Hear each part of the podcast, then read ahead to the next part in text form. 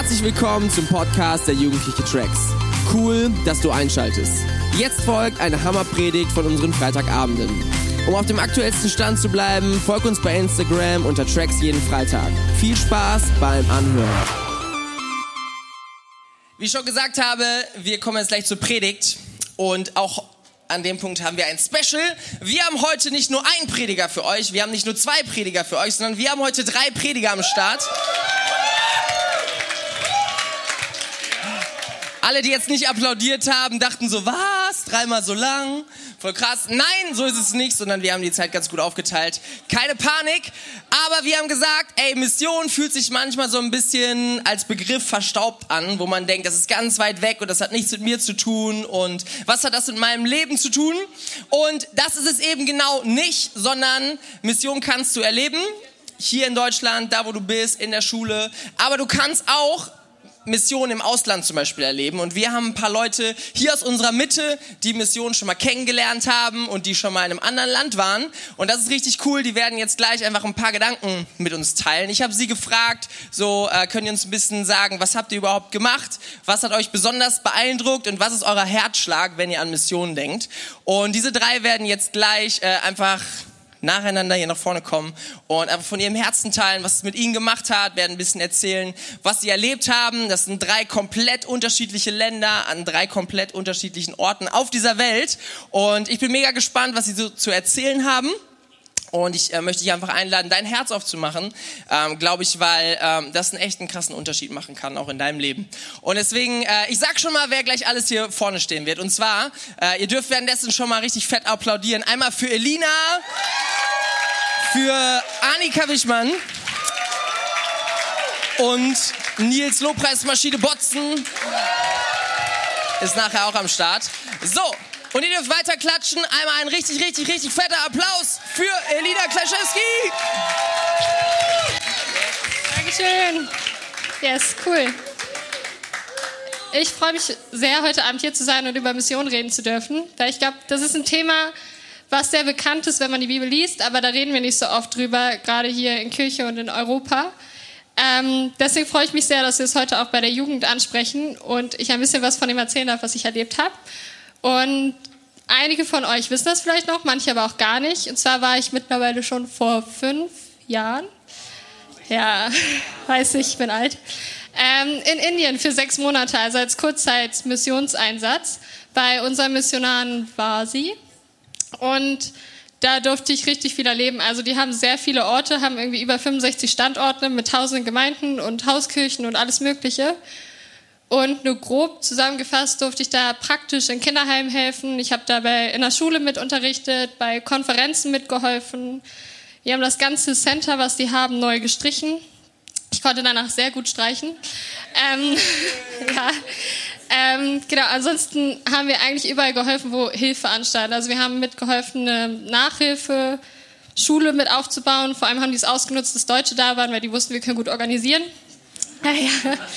Genau, und geistig durfte ich aber auch ein paar Sachen miterleben. Also bei Konferenzen durfte ich Zeugnisse teilen, ich durfte Inputs und Kurzpredigten halten, auch ungefragt und spontan. genau, also es war richtig cool. Wir durften für ganz viele Leute beten. Also wir sind durch die Dörfer gegangen, auch das kann man sich gar nicht vorstellen, wenn man noch nie da war. Wir durften durch die Dörfer gehen, einfach für die Familien beten, für Heilung beten. Wir sind rumgegangen, haben evangelisiert, also sind wirklich durch Berge gelaufen, wo kilometerweise nichts war und haben dann irgendwann ein Haus getroffen, wo wir dann von Gott erzählt haben.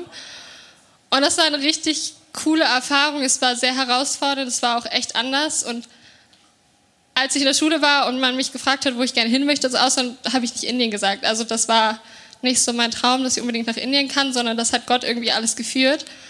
Und die Zeit da war echt krass. Also von der Kultur her sind die sehr anders drauf als wir. Also ich wusste irgendwann, okay, wir fangen nie pünktlich an. Aber ich war trotzdem mal pünktlich fertig, weil ich dachte, ich bin Deutsch. Wenn ich dann zu spät komme, geht das nicht. Aber teilweise musste ich fünf Stunden warten, bis wir losgefahren sind oder so. Oder teilweise wurde der Termin dann einfach auf den nächsten Tag verschoben. Und da wurde ich sehr gestretched in meinem, ja, in meinem Bewusstsein, wie ich hier in Deutschland groß geworden bin. Aber auch sonst kulturell, wie die Gastfreundschaft leben, wie die Spontanität leben, wie die flexibles Arbeiten und Denken leben, was sehr anders als hier, was aber meinen Horizont voll erweitert hat und wofür ich sehr, sehr dankbar bin. Und als Dominik mich gefragt hat, was mich sehr beeindruckt hat und was ich gern teilen möchte, sind mir voll viele Dinge eingefallen. Und ich wüsste bis heute Morgen nicht, was ich erzählen soll. genau, aber ich möchte euch zwei Geschichten erzählen, die mir besonders im Kopf hängen geblieben sind und die mich damals voll beeindruckt haben. Und zwar war das einmal, war ich in einem Kinderheim und wir waren da und haben geholfen, denen Briefe zu schreiben. Weil wenn du spendest, als Spender bekommst du meistens zu Weihnachten oder zu irgendwann anders einen Brief, wo die, wo die Kinder sich bedanken für das, was du gibst, für das Geld, was du denen gibst und wo die erzählen, was sie gemacht haben, wie sie in der Schule sind und weiß ich nicht was. Und da haben wir ihnen geholfen, weil die meisten nicht so gut Englisch können. Und dann bin ich mit einem Mädel ein bisschen ins Gespräch gekommen und habe sie gefragt, wie sie hier gelandet ist, was so ihre Geschichte ist. Und die war damals 16 vielleicht und hat erzählt, dass sie vor ein paar Jahren, also war sie irgendwie 12, 13, Gott kennengelernt hat und hat sich dann für Gott entschieden, kam aber aus einem hinduistischen Hintergrund, also aus einer hinduistischen Familie. Und die ganze Familie hat sich nicht für Gott entschieden, sondern die sind weiterhin bei ihrem Glauben geblieben. Und ich glaube, es war, nachdem sie dann getauft wurde in der Kirche von unseren Missionaren, ist sie nach Hause gekommen oder wollte sie nach Hause kommen und der große Bruder ist aus dem Haus rausgelaufen, als er sie gesehen hat, mit so einem großen Kochtopf voller heißem Wasser und hat ihr das entgegengeworfen und also hat sie damit abgeworfen und hat sie einfach nur angeschrien, meinte, hau ab, du hast hier nichts mehr zu suchen, verschwinde, du gehörst nicht mehr zu unserer Familie, du bist nicht mehr meine Schwester. Und die war zwölf oder dreizehn oder sowas, also jung, noch nicht erwachsen, hatte noch keinen Plan, wo es mit ihr hingeht. Und die ist dann da weggegangen und das Erste, was ihr eingefallen ist, zu der Kirche zurückzugehen, also da, wo unsere Missionare waren. Und die haben auch zu der Zeit noch neben der Kirche gelebt, sodass sie auch da waren. Und was ich so cool fand, die Missionare haben sie aufgenommen, haben sie in das Kinderheim aufgenommen, haben die Lebensunterhaltskosten bezahlt, haben die Schulkosten bezahlt, haben sie wieder aufgepäppelt und haben ihr eine neue Familie gegeben. Und dieses Mädchen, was ich so cool fand, hat es nicht voller Bitterkeit erzählt oder voller Hass auf ihre Eltern oder sowas, sondern die hat das voller Dankbarkeit erzählt, dass sie so eine neue Liebe von Gott erfahren durfte, dass sie so eine neue Hoffnung von Gott erfahren durfte und dass sie voll dankbar dafür war, dass es hier Menschen gab, also, also die Missionare, die ihr eine neue Familie gegeben haben. Und das fand ich richtig krass, weil ich dachte, in so einer Situation war ich noch nicht, dass ich für meinen Glauben irgendwie bestraft wurde, dass meine Eltern mich rausgeworfen haben, sondern die unterstützen mich eher darin, die supporten mich darin und das mit 12, 13 Jahren so krass zu deinem Glauben zu stehen, fand ich so beeindruckend. Und da war sie so ein Vorbild für mich, obwohl sie jünger war. Und also das hat mich nachhaltig mega beschäftigt und einfach voll, auch heute noch denke ich manchmal da zurück, irgendwie wenn man vor Situationen steht, wo man irgendwie Angst hat oder nicht weiß, wie man damit umgehen möchte, denke ich so, dieses Mädchen konnte zu ihrem Glauben stehen und wurde von ihrer Familie verbannt. Dann kann ich das auch. Und eine zweite Geschichte, die ich richtig verrückt fand, wo ich auch selber fordert war, muss ich sagen, am Anfang, war, ähm, da gab es drei Männer, die auf den Feldern gearbeitet haben. Also die mussten immer zum, ich weiß nicht genau wann, ich kenne mich damit nicht aus, aber irgendwann im Jahr sollten die die Ernte reinholen, sollten den Reis reinholen. Und die Elefanten sind da aber frei. Also die sind nicht in Zoos oder sowas, sondern die leben da frei und wollten auch was essen von dem Reis. Und die Männer wussten aber, wir brauchen den Reis, um zu überleben, um Geld zu haben, um irgendwie über die Runden zu kommen. Und waren da, haben versucht, die Elefanten zu verscheuchen wurden dann aber weggekickt. Also der eine wurde mit dem Bein weggetreten, der andere wurde mit dem Rüssel aufgespießt und der dritte wurde, äh, nicht mit dem Rüssel, sondern mit dem Zahn. Und der dritte wurde mit dem Rüssel weggeschleudert. Einer von denen war direkt tot und zwei waren querschnittsgelähmt. Und das waren die Haupt Ernährer der Familie. Und das ist nicht so wie in Deutschland, wenn du krank bist, kriegst du Krankengeld und alles ist schön und alles geht weiter und du hast eine Versicherung, weiß ich nicht was, sondern du bist dann am Arsch. Also du hast nichts mehr. Und die Mutter hat, also die Frau hat nichts gelernt. Das heißt, sie kann auch nicht arbeiten gehen. Das heißt, die haben kein Geld mehr und wissen nicht, wie sie weiterkommen sollen. Die müssen auch Medizinkosten bezahlen, weil die sind querschnittsgelähmt. Das heißt, die müssen irgendeine Behandlung haben. Und diese zwei Männer haben in dem Dorf gelebt, wo das Center ist von den Missionaren. Und wir waren dann da und die dachten sich so, jo, die sind deutsch und die sind weiß und die glauben an Gott, ja, dann schicken wir die mal zu denen, dass die für die beten können. Und ich war echt überfordert, weil ich dachte, was sage ich denn zu einem Mann, der gerade alles verloren hat, der querschnittsgelähmt ist und der nicht mehr weiter weiß. Und ich war zum Glück nicht allein da, sondern mit meinem Cousin und wir beide waren einfach nur so, okay, wir beten erstmal in Sprachen und warten darauf, dass Gott was sagt. Und wir haben für die gebetet und wir haben die gesegnet, wir haben auch für Heilung gebetet, aber zumindest in dem Moment ist noch nichts passiert. Aber was ich so krass fand, war, dass die, natürlich waren die traurig und wussten nicht mehr weiter, aber die haben nicht diese Frage gestellt, warum passiert uns das? Warum gerade wir? Und wie sollen wir weitermachen? Sondern die waren so, okay Gott, wir haben jetzt diese Situation und die Scheiße, aber da musst du uns jetzt da durchtragen und da musst du uns jetzt helfen und wir brauchen deine Hilfe und sind auf dich angewiesen. Und da durfte ich, also bei der Geschichte und auch bei der Geschichte davor, durfte ich erleben, wie die Missionare einfach voll praktisch Hilfe geben konnten, wie sie Hoffnung geben konnten durch Gottes Botschaft und wie die Familien neue Hoffnung bekommen haben. Also wir wären nicht da gewesen, das Mädchen wäre alleine auf der Straße gewesen und die Typen, also die Familie mit den Männern, die haben Essen bekommen von denen, es wurde für die gekocht, das ganze Dorf, die ganze Gemeinde hat sich eingesetzt für diese Familien und haben die da durchgetragen, haben denen da durchgeholfen, haben denen Jobs gegeben, haben denen Finanzen gegeben.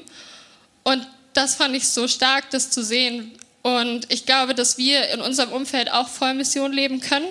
Dass da, wo wir sind, dass wir Menschen von Gott erzählen können, dass wir ihnen die gute Botschaft geben können, dass wir ihnen Hoffnung geben können, weil ich glaube, nicht nur in so Ländern wie Indien oder Afrika gibt es solche Situationen. Aber ich glaube, dass Gott diese Menschen beruft. Und gerade die Missionare, die wir haben, haben eine Berufung auf sich. Und ich finde es richtig cool, dass wir als Gemeinde dahinter stehen dürfen und dass wir ihnen den Support geben dürfen, den die brauchen. Weil auch die Missionare haben alles aufgegeben. Die hätten richtig gute Jobs hier, würden viel Geld verdienen und hätten einen coolen Lebensstandard. Und da müssen die sich täglich mit Kakerlaken rumkämpfen, müssen jeden Cent umdrehen. Und es ist nicht so cool, wie man sich das vorstellt aber die wissen, wofür sie das machen und Gott hat sie dazu berufen. Und aus dem, was ich gesehen habe, was ich selber erleben durfte, bin ich einfach so, dass ich weitergeben möchte. Auch wenn ich nicht in so einem Land bin, möchte ich weiter mit meinem Geld, auch wenn das nicht so viel ist, hat das in so einem Land voll die krassen Auswirkungen. Weitergeben, aber ich möchte auch weiter für die beten, weil zum Beispiel Indien ist ein krasses Land, also mit dem Hinduismus, Buddhismus, der da vor Ort ist, werden da so viele andere Götter angebetet und das ist geistlich so eine krasse Welt, sage ich mal, dass die Missionare Gebetsunterstützung brauchen und darauf angewiesen sind, dass wir für sie beten. Aber auch mit Gespräch. Also wenn du als Missionar da bist, ich habe das in Indien erlebt, dass die da teilweise alleine sind und die können nicht mit den Indern über Dinge reden, mit denen sie vielleicht über, mit einer Freundin oder so drüber reden. Missy Negler, sie kennt das. Weil die Inder zum Beispiel, die reden nicht direkt, sondern die sind sehr oberflächlich. Und wenn du dann ein Problem hast, dann vermissen die das manchmal, dass du einfach eine Freundin da hast. Von daher glaube ich, können wir alle einen Unterschied machen. Ob das heißt, dass du was gibst, ob das heißt, dass du betest oder einfach mal Missionare fragst, wie es denen geht. Weil ich glaube, das kann einen sehr, sehr großen Unterschied machen. Und ich bin voll dankbar dafür, dass wir so coole Missionare haben und dass die so viel bewegen. Nicht nur in Deutschland, sondern auf der ganzen Welt. Und damit gebe ich an Nils ab.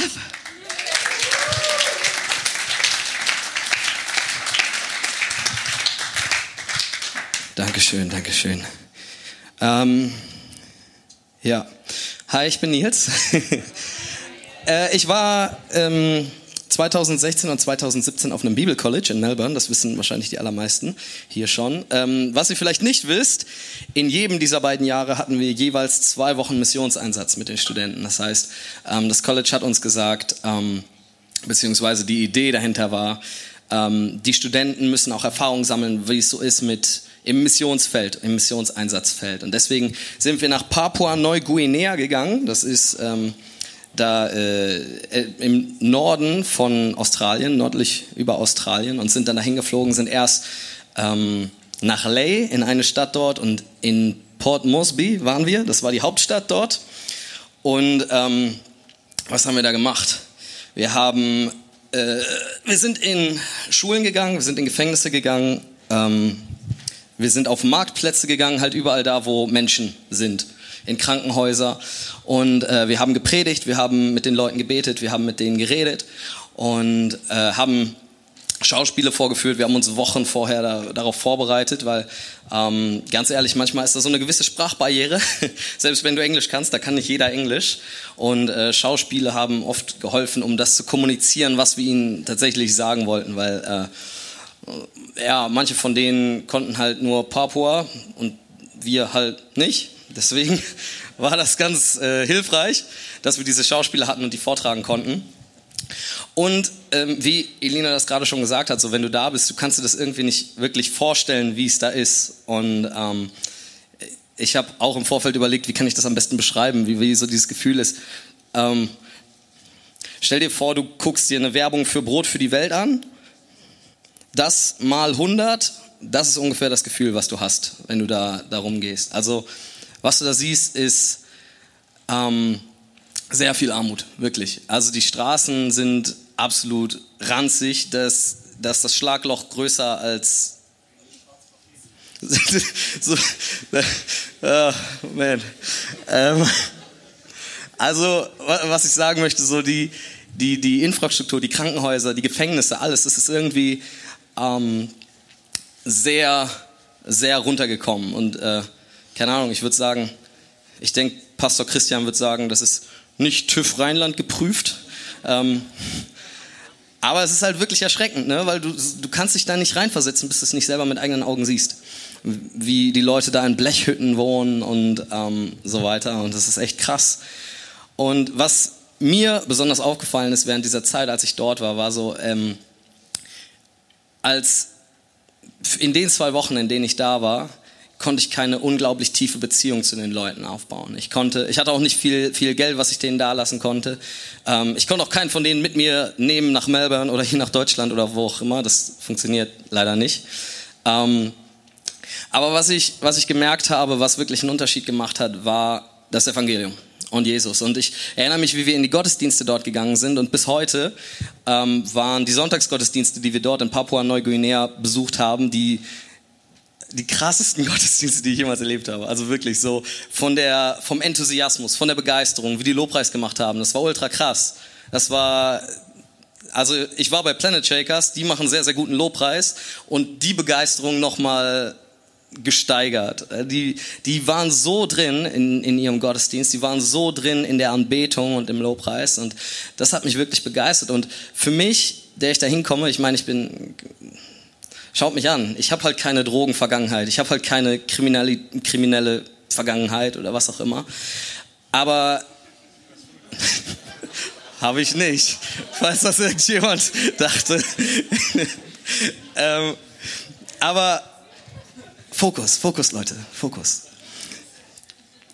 Aber äh, ich erinnere mich, wie ich auf dem Marktplatz stand und mit ein paar Studenten und ein paar hundert äh, Einwohnern dort und wie ich einfach Zeugnis gegeben habe. Und wie gesagt, ich konnte nicht von meiner krassen Drogenvergangenheit erzählen oder wie ich aus dem Knast gekommen bin oder was auch immer, weil das steht da auf der Tagesordnung. Da, da ist es alltäglich, dass jemand äh, auf der Straße erschossen wird oder Kinder Drogen dealen oder was auch immer. Das, ist, das sind nicht nur Horrorgeschichten, das ist tatsächlich Tatsache dort. Und ähm, ich konnte denen nicht viel darüber sagen. Ich meine, was, da habe ich mich ähnlich gefühlt wie Elina. Ja, was soll ich, also ich meine, keine Ahnung, ich weiß nicht, wie es ist, wenn die Hälfte meiner Familie im Knast ist. Weiß ich einfach nicht. Da bin ich froh drum, dass es nicht so ist.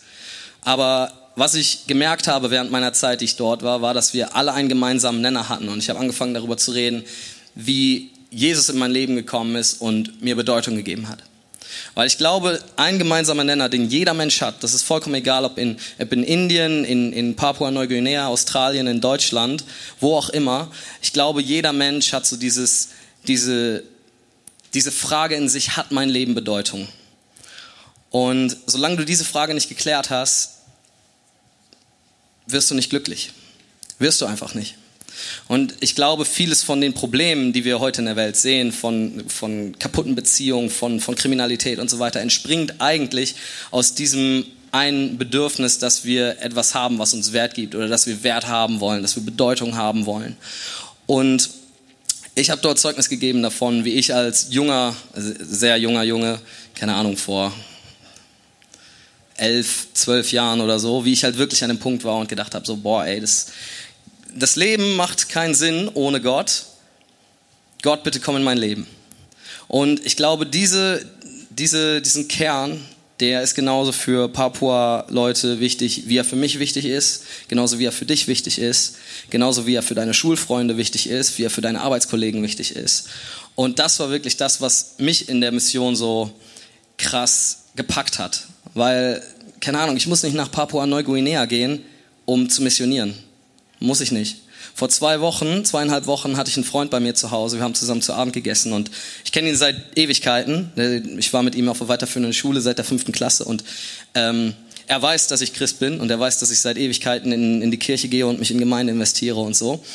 Und ähm, ich habe Ewigkeiten für ihn gebetet, quasi, seit ich ihn kenne dass er ja auch Jesus kennenlernt. Und vor zweieinhalb Wochen saß er bei mir abends am Essenstisch und hat alle Fragen rausgehauen. Einfach alles. Ne, so, was ist der Sinn des Lebens? Wie erklärst du die Dreieinigkeit und so, ne? Und es, keine Ahnung, ich habe die dann die Fragen nach bestem Wissen und Gewissen beantwortet. Aber mein, mein Kumpel ist mein Missionsfeld. Das ist eigentlich das, was ich sagen möchte. Ich muss nicht aufs andere, an die andere Seite der Welt fliegen, um zu missionieren, weil das, der, der Bedarf an Mission ist genauso hier. Der Bedarf an Mission ist genauso in deiner Schule, genauso in deiner Familie, genauso überall. Und ähm, ja, ich schätze, das ist das, was ich euch weitergeben möchte über Mission. Äh, und ich darf übergeben an Annika. Annika, da ist sie. Gib dir einen Applaus.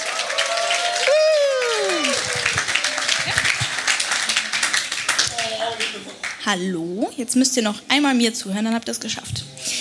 Und zwar, äh, wie ihr jetzt schon wisst, ich bin Annika.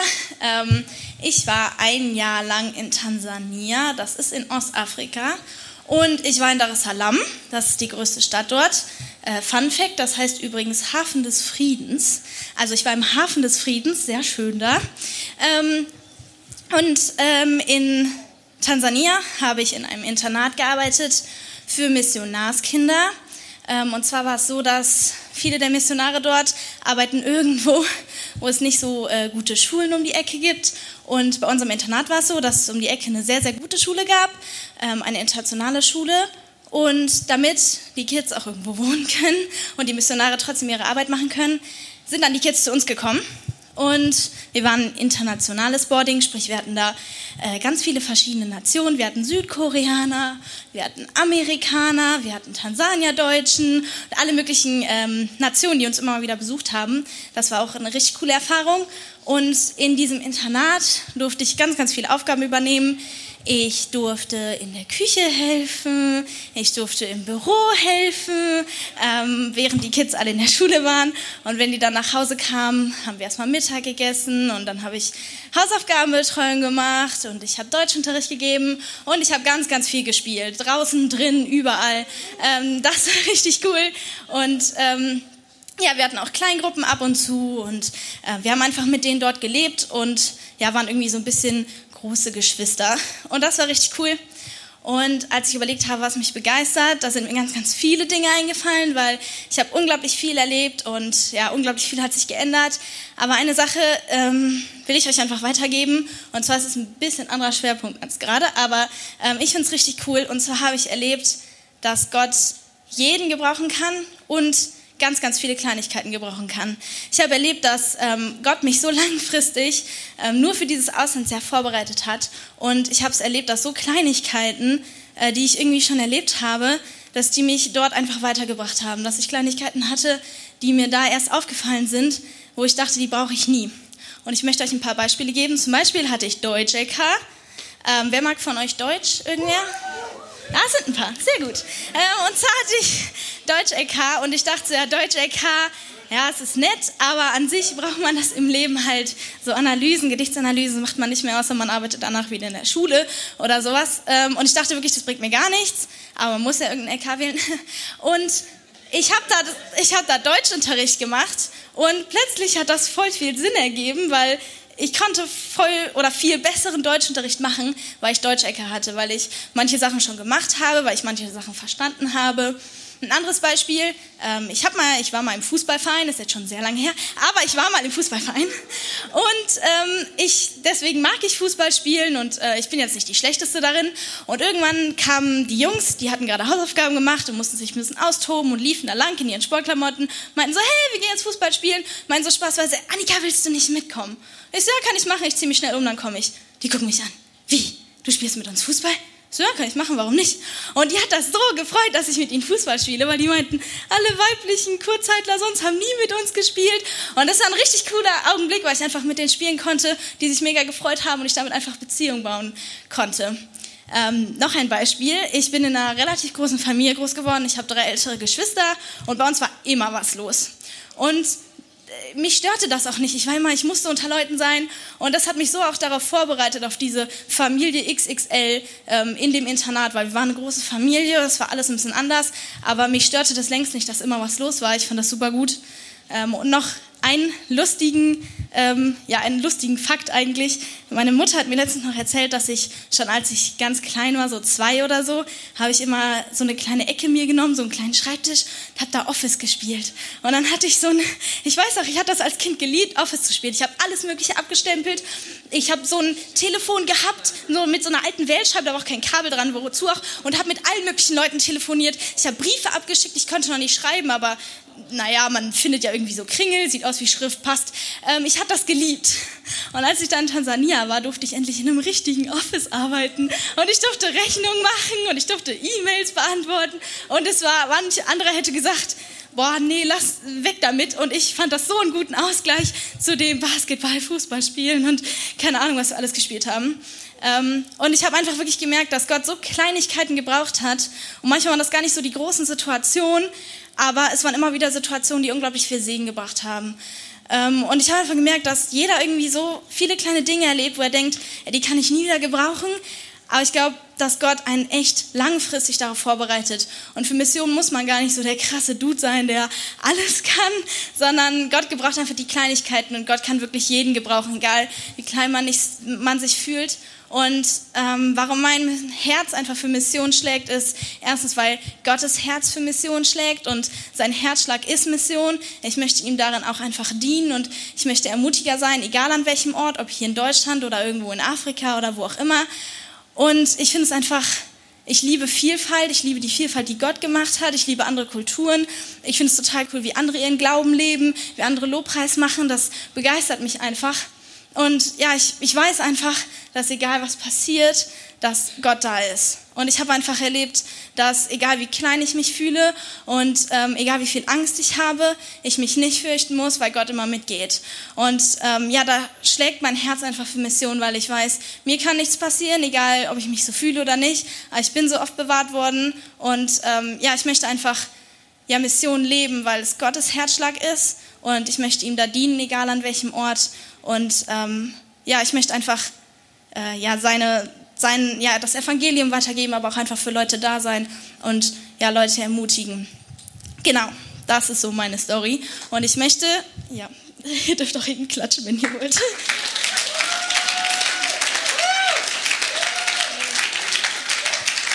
Ich wollte dich nicht darin unterbrechen, Wiebke. Danke für deinen Enthusiasmus. Und ähm, ganz zum Schluss möchte ich noch eben beten. Herr, ich danke dir dafür, dass du uns gebrauchst. Ich danke dir dafür, dass du uns so viel Schönheit zeigst. Ich danke dir für die Vielfalt, die du erschaffen hast. Ich danke dir für verschiedene Kulturen und ich danke dir, dass du die Welt so großartig und wunderschön gestaltet hast, dass wir auf ihr leben dürfen und dass wir dir dienen dürfen. Ich danke dir dafür, dass du in jeden so viel hineingelegt hast, dass du uns einfach vorbereitest langfristig und dass du so viel äh, bessere Pläne hast und so große Pläne hast. Ich möchte bitten, dass jeder Einzelne das erkennen kann. Ich möchte bitten, dass du heute Berufung aussprichst für Missionen hier in Deutschland und auf der ganzen Welt. Ich möchte bitten, dass du uns einfach jeden Tag berührst, dass wir Missionare sein können für dich. Ich danke dir, dass du uns gebrauchst und wir wollen uns einfach mit offenen Armen dir hinstellen und dich bitten, dass du uns gebrauchst in jeder Kleinigkeit, in jeder Alltagssituation. Ich danke dir dafür, dass du ein großer Gott bist und uns nie allein lässt, sondern immer mit uns gehst. Jesu Namen, Amen.